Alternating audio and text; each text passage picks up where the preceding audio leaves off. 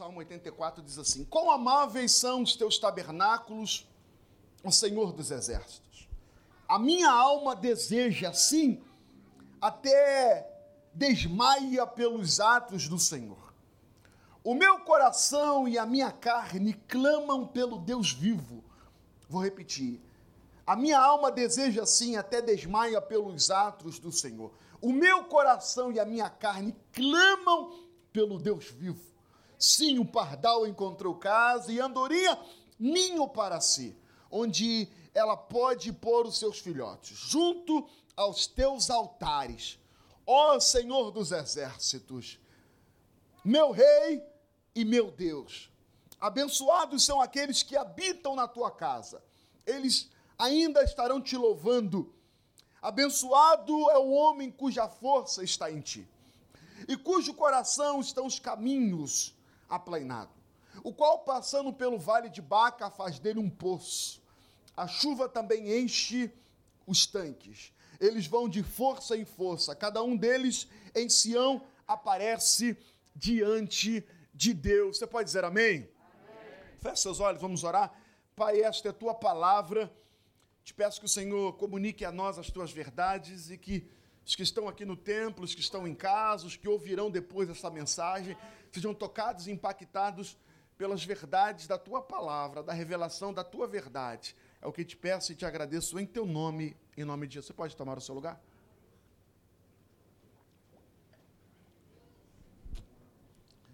Eu não sei o que que eu não sei o que que te dá satisfação, prazer. Eu não sei o que que você tem dentro de você que você diz assim: eu amo isso, eu amo fazer isso, eu amo comer isso, eu amo estar nesse lugar. Tem coisas que a gente tem dentro de nós que geram prazer, que geram satisfação, que geram contentamento, que quando se fala de fazer isso, ou, ir naquele lugar, ou comer aquela comida, a gente meio que não não, não olha para os limites, não olha para a dificuldade, né? Tem lugar, tem gente que fala assim, pastor, eu amo ir num local tal, na cidade tal, porque lá naquela cidade tem uma determinada comida que, olha, é, é a comida. Quando eu como, me dá um, um prazer. Eu nunca comi igual comida igual aquela, né? Eu me lembro quando eu era garoto, eu gostava de ir com os meus pais para a roça. Meu, meu tio morava na roça roça mesmo, sem energia elétrica, para dormir seis horas da manhã, seis horas da tarde, acordar é, cinco horas da manhã. Não, então se dormia com as galinhas e acordava com os passarinhos naquele ambiente roça, né? Aquela comida, aquela comida da terra, da terra. E eu me lembro que a gente amava, eu amava ir para ali porque tinha bicho, tinha cavalo, é, tinha animais, tinha rio para tomar banho. E todas as vezes o papai dizia assim: vamos viajar para a roça. Meu coração explodia de alegria, porque era um ambiente que me dava muita alegria, muita satisfação. Eu não sei se você tem isso com você. Quando alguém fala assim, olha, vamos. Hoje eu tive, eu e o pastor Zé tivemos o prazer de orar num, num local, num restaurante que quando eu cheguei lá, eu disse assim: olha, eu amo esse lugar, esse lugar é maravilhoso, aqui tem uma comida que eu aprendi a apreciar, que é uma culinária que eu aprendi a, a amar demais, que é a culinária japonesa, né? E eu já tinha ido algumas vezes naquele restaurante e não imaginava que um dia estaria ali orando pelos proprietários do restaurante, orando pela, pelo gerente, e, e num bate-papo, numa conversa, eu falei, olha, eu, eu fiquei apaixonado por culinária japonesa. Há, um ano atrás, se eu olhasse alguém comendo sushi, sashimi, eu fazia o sinal da cruz e dizia como é que alguém consegue comer isso. Mas hoje eu, eu, eu falo assim, como é bom essa comida. Né? São coisas que a gente ama, a gente tem prazer, que dá satisfação. Você tem isso? Um lugar, um, um, um, espaço, sabe? Um momento seu que gera em você esse sentimento de satisfação. Aí quando eu leio esse texto, o salmista, ele vai dizer algo, o salmista aqui, né, das famílias de Corá, ele vai dizer algo que, que mexe com a alma dele, que mexe com o coração, que dá prazer para ele, que ele ama, que ele deseja. Se tem algo que ele ama, se tem algo que ele deseja, é a casa de Deus. E a casa de Deus, sem Deus, não é casa de Deus. Ele só ama a casa de Deus porque o Deus da casa está na casa. Ele só ama a casa de Deus porque o que marca a casa é a presença de Deus. Ele só ama a casa de Deus porque é, o que vai fazer a diferença naquele ambiente é Deus. E ele entende que ali é o local dele estar, é o local dele se derramar, é o local para que ele possa louvar e adorar. E aí ele começa dizendo: Quão amáveis são os teus tabernáculos, a minha alma suspira e desfalece pelos atos do Senhor. É entender o poder da casa, é entender o poder em que este ambiente gera para mim. Tem muita gente, e, e, me permita falar um pouco sobre isso, parece que a, a, a pandemia nos privou durante muito tempo, e eu entendo que é, foi necessário a gente se é, é, ficar mais recluso, de não vir ao templo. Mas eu queria dizer, meus irmãos, que tem coisas que acontecem no templo que não acontecem em nenhum outro lugar. Guarda o que eu vou dizer. Tem coisas que acontecem no templo que não acontecem em nenhum outro lugar. Não acontece na casa, não acontece no monte, não acontece na esquina, não acontece no escritório. Deus reserva. Deus reserva. E quando eu falo de templo, eu não estou falando de Avenida Jeremário Dantas 634 somente. Eu estou falando de um lugar que é estabelecido para adoração, para culto, para louvor a Deus. Então, quando você sai do teu trabalho ou sai da sua casa e se direciona para ir à igreja, há uma batalha espiritual sendo travada. Há uma guerra sendo travada. Tem gente que só chegou aqui hoje pela mão do Deus Todo-Poderoso. Se desse, não vinha. Não, não, não vou. É uma guerra. Porque não confunda, e eu preciso dizer isso para você, o ir à igreja do que ir a um shopping, ir a um teatro, ir a um estádio de futebol. Irmãos, quando você fala, vou ao templo, vou para a igreja, vou cultuar, vou adorar, há toda uma guerra, há toda uma conspiração no mundo espiritual para que você não chegue até aqui, para que você não entre por essas portas, porque aqui é o lugar da bênção, aqui é o lugar do milagre, aqui é o lugar da resposta, aqui é o lugar da manifestação do poder de Deus no templo. Aí ele vai dizer: a minha alma suspira e desfalece pelos atos do Senhor. Volto a dizer: só há esse suspirar da alma, só há esse desejar do coração, porque o Deus do templo está no templo, o Deus da casa está na casa. Então o propósito da adoração não é a casa pela casa, não é o templo pelo templo, o propósito para adoração e para busca é porque Deus está aqui. Eu preciso te lembrar uma coisa, eu sei que você sabe, mas eu preciso te lembrar: Deus está neste lugar. Quando você entrou aqui, quando você pisou por essas portas, tinha uma canção antiga que dizia assim: Quando eu cheguei aqui, meu Senhor já estava. Quando eu entrei, ele já estava e na certeza de que quando nós o adoramos, aí o texto começa a dizer: minha alma deseja, sim, até desmaia pelos atos do Senhor. O meu coração e a minha carne clamam pelo Deus vivo. Aqui está um segredo. Ele deseja tanto Deus, que ele entende que Deus para ele é uma questão de sobrevivência. Deus para ele é algo que gera nele um desejo de um relacionamento eterno e profundo. Sabe qual é a preocupação que eu tenho na geração de hoje? É que a nossa relação com Deus é uma relação consumista. A gente quer de Deus porque Deus pode nos dar.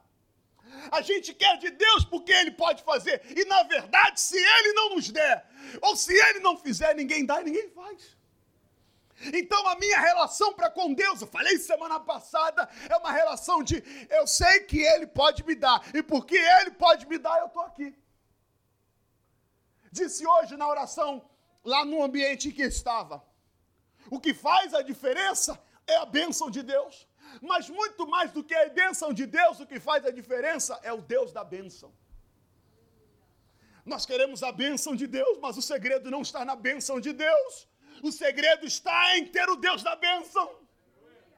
Porque quando eu tenho o Deus da bênção, aonde eu entro, pega essa, aonde eu entro, por onde eu passo, aonde eu chego, o Deus da bênção chega comigo, o Deus da bênção entra comigo, o Deus da bênção se movimenta comigo, porque a bênção de Deus se manifesta em pessoas. A, a casa é abençoada, é abençoada, mas Deus não abençoa a parede. Deus abençoa a gente. Deus não se relaciona com parede. Deus se relaciona com gente. Aí ele vai dizer: a minha alma suspira e desfalece por Deus. Quando você criar um nível de relacionamento com Deus e se relacionar com Deus por Deus, com Deus para ter Deus, com Deus para viver Deus, aquilo que estava obstruído vai ser liberado, aquilo que estava travado vai se destravar, aquilo que você nem pediu chega na tua mão, porque a tua relação é com Deus. Desejar. Aí o texto continua. Felizes são aqueles que habitam em tua casa. Eles ainda estarão te louvando eternamente. Deixa eu dizer algo para essa igreja, enquanto pastor dessa igreja. Parece que o tempo vai passando, a gente vai perdendo uma coisa chamada temor. A gente vai perdendo respeito com a casa de Deus. A gente vai perdendo. Eu era de uma época, eu falo assim, parece que eu sou velho, mas não sou. Eu era de uma época, eu falava, falei isso hoje na oração. Eu era de uma época que quando chegava na igreja, entrou na igreja, a primeira coisa que fazia era, ó, dobrar o joelho e orar. Chegou na igreja, dobra o joelho e ora. Você entrou no templo, lugar de adoração, lugar em que Deus está, orava. Senhor, te agradecer pelo ter chegado até aqui, te agradecer pelo dia de hoje. Fala comigo que este culto seja para ti, para a tua adoração. Entrego a minha casa, a minha família, meu coração seja aberto para ouvir a tua voz. Hoje a gente entra na igreja para resolver, a gente entra, resolve tanta coisa. Fala com tanta gente. Uma dica para você aqui, desse menino, desse garoto, uma dica para você, quando você entrar no templo, primeira coisa que você faz, dobra o teu joelho e ora. Dobra o teu joelho e ora. Fala com ninguém, não conversa com ninguém. Dobra o teu joelho e ora. Fala com Deus. Era de uma época que eu sei que hoje é, a gente acaba, por causa de, de, logísticas, por causa de situações, era de uma época que não podia se comer dentro do templo. Não, comer lá fora, no templo não. Altar? Ih, meu, altar? Altar? Não. Meu. As oportunidades, dependendo da pessoa, era dada embaixo. Lembra? A irmã deu uma oportunidade. Ela vinha e falava aqui embaixo. Falava aqui embaixo. Eu entendo que tinha muito radicalismo. Eu entendo que tinha muita coisa que era, era exacerbada. Mas em detrimento de muitas outras coisas, a gente vai perdendo o temor, o respeito, o entendimento de aonde nós estamos, de quem é esse lugar, para quem é esse lugar. A Bíblia diz que quando Jacó acorda do seu sono, que o anjo de Deus desce e sobe pela escada. A primeira declaração de Jacó é: O Senhor estava aqui e eu não sabia. Deus estava aqui e eu não sabia. Quão terrível é esse lugar! Casa de Deus. Aí ele pega a pedra que colocou por travesseiro, pega o azeite, joga na pedra e diz assim: a partir de agora, Betel. O que é Betel? Casa de oração casa de oração. A gente precisa entender que sobre esse lugar existe uma bênção de Deus liberada para nós. Aí ele vai dizer: os que habitam em tua casa, louvam-te eternamente. Vou dizer para que serve a casa de Deus. Casa de Deus serve para louvar. Casa de Deus serve para adorar. Casa de Deus é lugar de você chegar e se derramar em adoração. Em adoração. Porque enquanto você o louva, e eu bato nessa tecla aqui dizendo: ei, aqui você não vem para hey, receber, aqui você vem para dar. Vou repetir. Quando você sai de casa e vem para o templo, você não vem para receber, você vem para dar. Dá adoração, dá a sua vida, dá o seu louvor, dá o teu coração, dá a tua mente, dá a tua oferta. Aqui você vem para dar. E enquanto você está dando ofertas de adoração, ofertas de louvor, a sua alma em rendição a Ele, Ele está agindo a teu favor. Graças a Deus aqui não tem isso. Mas tem gente que ele consegue ser mais alegre no cemitério do que dentro do templo. Tem, ele consegue ser mais animado no cemitério do que no templo. Não, é, não consegue cantar um louvor, não consegue levantar uma mão. Pastor, mas eu estou numa guerra, numa luta. Ei, um segredo para te dar. E eu não quero aqui falar sobre temperamentos. Ei, mas eu quero lhe dar um segredo. Mesmo na luta, adore. Mesmo na guerra, louve. Mesmo nas batalhas, exalte. Porque a quem você está rendendo louvor tem o poder de mudar a tua história com uma palavra a quem você está rendendo louvor tem o poder de mudar a sua história com apenas uma palavra. Entrou nesse lugar, abra tua alma, abra o teu coração, chorando, cante, na prova, cante, na luta, adore. Deus é o Deus que age a teu favor. Quem habita na casa, louva eternamente.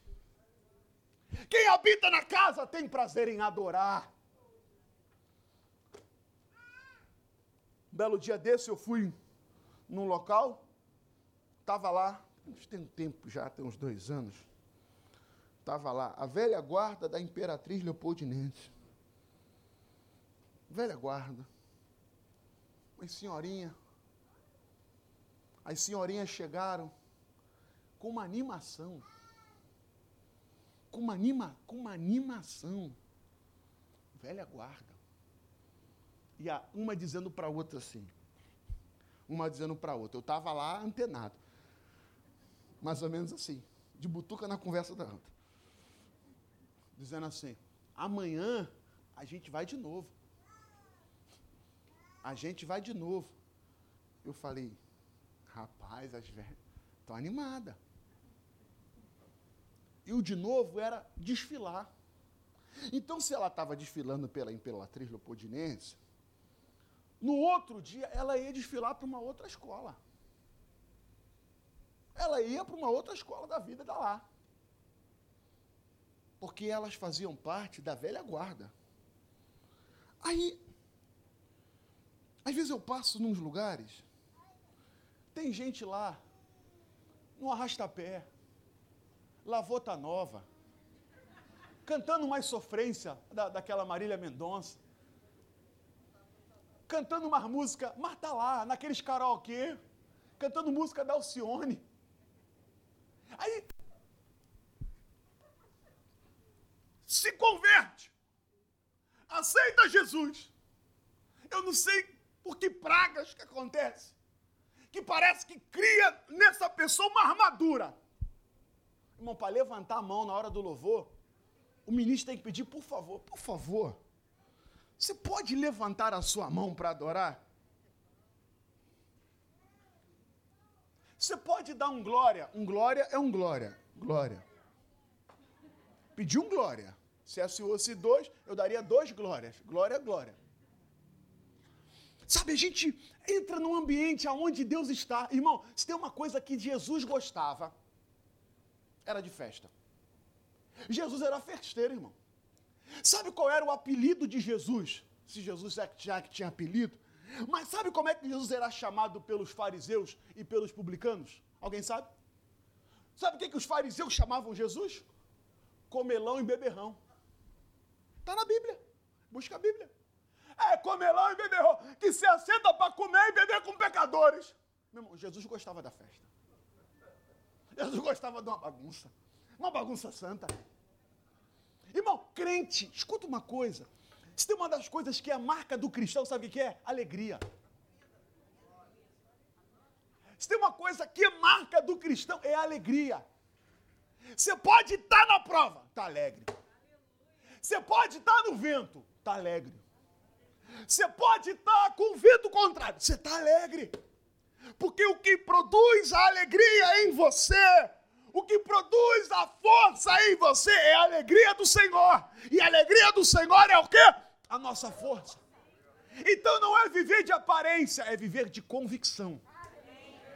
Não é, ah, tá, tá sorrindo de aparência. Não, não. Ah, a vontade é até chorar, mas na alma carrega uma convicção de que Deus é quem me guarda, de que Deus é quem me abençoa, de que Deus é quem me honra.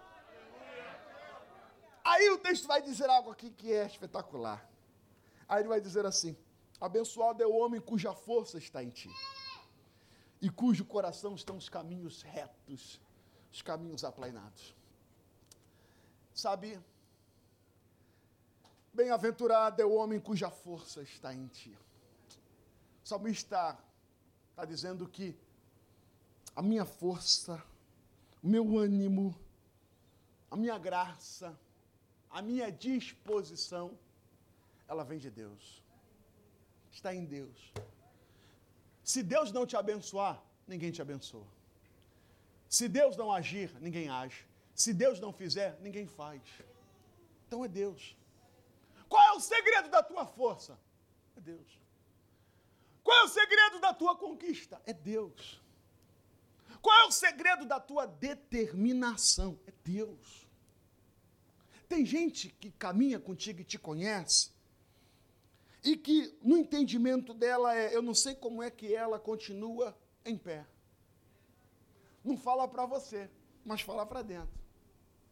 Não sei como é que ainda não chutou o balde. Eu conheço uma história de alguém que passou por um vento e alguém gritou assim: Ih, agora? Agora desvia. Agora desvia. Irmão, quando alguém gritou agora desvia, a pessoa parece que ficou mais crente. Parece que, rapaz, tá mais crente, tá mais crente. Gente, tá, tá orando mais, tá orando mais. Por quê? Porque o que te sustenta é quem? É Deus.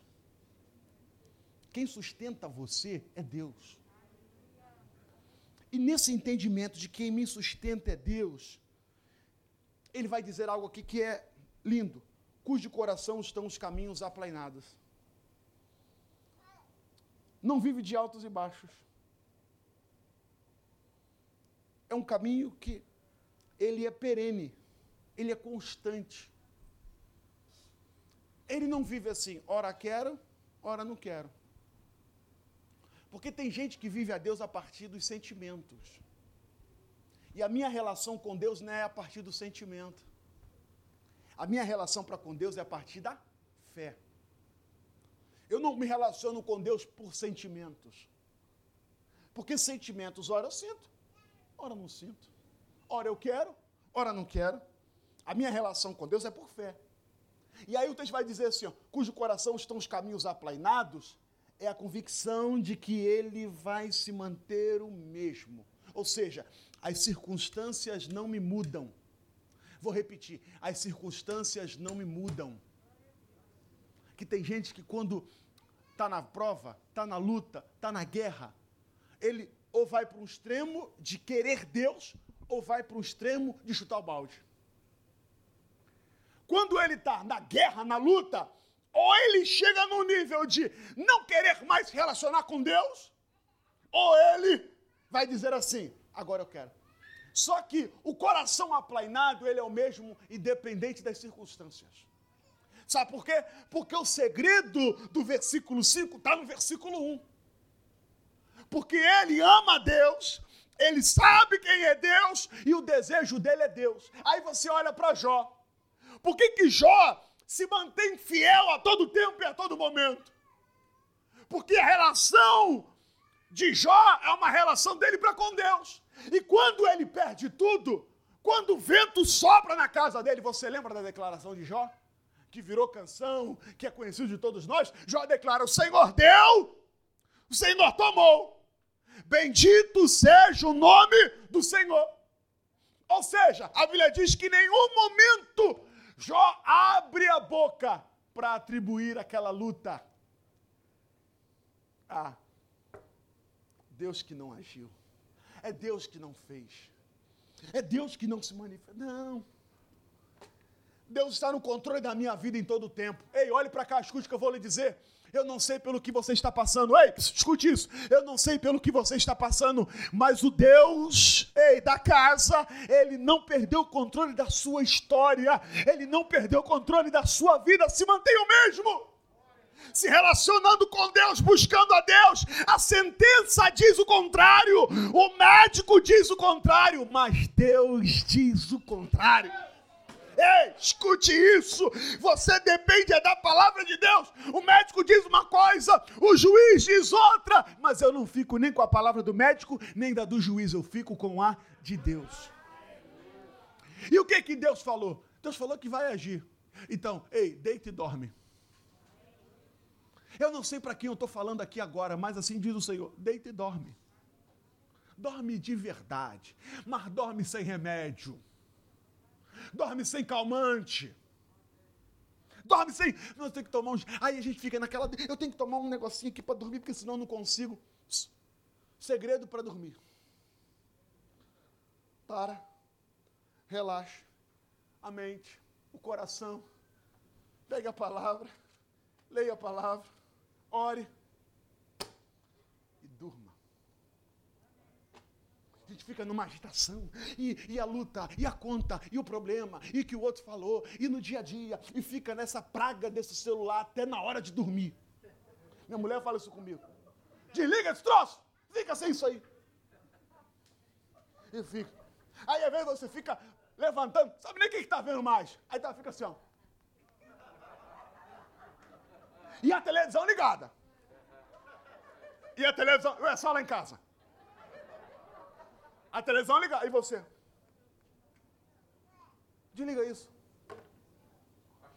Relaxa a tua mente. Relaxa teu coração. Deus está agindo. Mas, pastor, a chapa está quente, o pau está quebrando. Está tranquilo. Deus está agindo. Deus está. Mas os olhos não estão vendo, mas você não precisa ver. Aí o texto vai dizer, e eu encerro aqui, porque eu sei que tem uns urubu aqui que quer ir para casa. O Senhor, o Senhor te viu, o Senhor, eu te achei. Outros que nem vieram. Né? Eu vou liberar vocês agora. Aí ele fala assim, o verso 6, coloca para mim aqui, o, o, o urubu, o verso 6. Coloca aqui o verso 6. Ele vai dizer assim, 84, 6. O qual passando pelo vale de Baca, faz dele uma fonte. Irmãos, esse texto aqui me marcou hoje. Sensacional, né, pastora?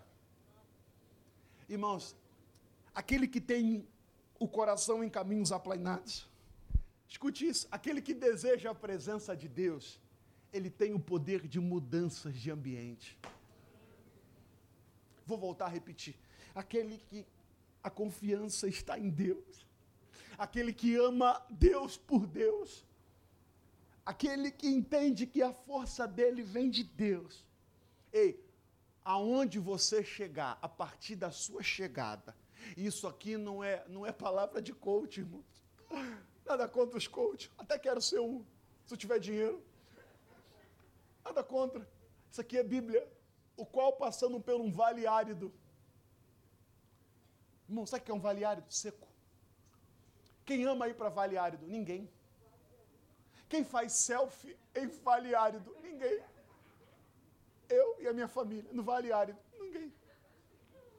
Mas quando você entra no Vale Árido, a tua presença no Vale Árido faz dele um lugar de fonte. Faz dali um manancial. A partir do que? Da tua presença. A partir da tua chegada. Pastor, a minha família luta. Eu sei, é o árido. Pastor, meu emprego, estou pedindo para Deus me tirar. É um lugar árido.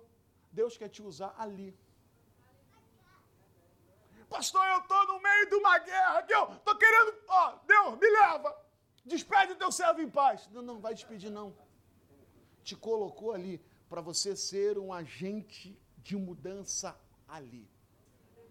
Ali. Entenda isso.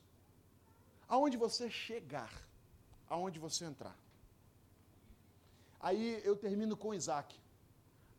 Gênesis 26. o texto vai dizer que veio fome sobre a terra como veio na época de Abraão. Os moradores de Gerá começaram a ir embora. Beijo, indo para Portugal. Um foi para Portugal, outro para os Estados Unidos, outro para a Irlanda. Aí Deus falou para Isaac assim: vai para lugar nenhum, fica aí.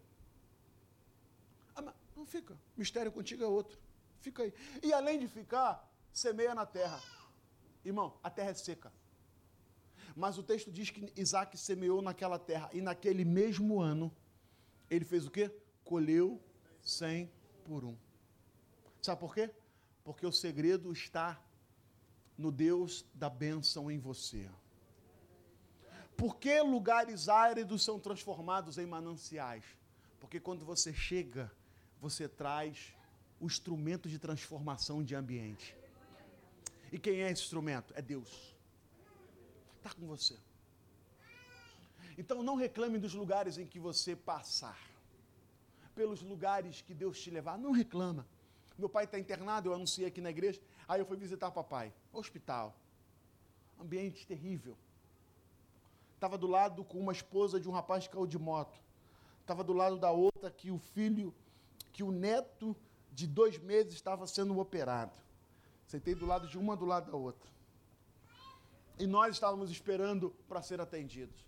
E conversa daqui, conversa dali. Como é que você está? Como é que vai, papá? Meu, caiu de moto. Meu neto está sendo operado. E você? Eu falei, meu pai quebrou o fêmur, está aí. Ah.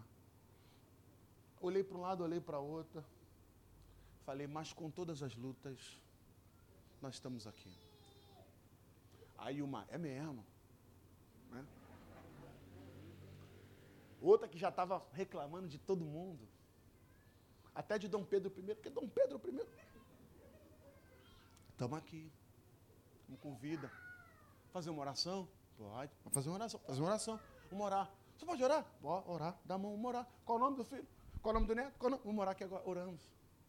Aí a outra olhou. Está orando aí, tá? Pode orar aqui. Eu falei, pode, vamos orar. A gente ora. Irmão, no ambiente em que você entrar, no ambiente em que Deus te colocar, fila do banco, ambiente que Deus te colocar, seja um instrumento de transformação naquele lugar. Traz vida, traga vida. Tem gente que, infelizmente, tem a graça do contrário. Tem gente que. Mas essa aqui é uma outra mensagem. Para um outro dia. Tem gente que estraga o que está perfeito consegue encontrar problema nas soluções. Vou repetir, consegue encontrar problema nas soluções. Mas Deus vai te dar a graça de aonde você chegar, Deus usar você. Talvez no silêncio, talvez com uma oração, talvez com uma palavra. Sabe por quê? Porque você carrega Deus com você. Aprenda isso. Crie um relacionamento com Deus. Crie uma intimidade com Deus a ponto de aonde você chegar, Deus chegar contigo. Amém? Você recebe essa palavra nessa noite? Vamos ficar de pé, vamos. Coloque a mão no teu coração, eu quero orar com você.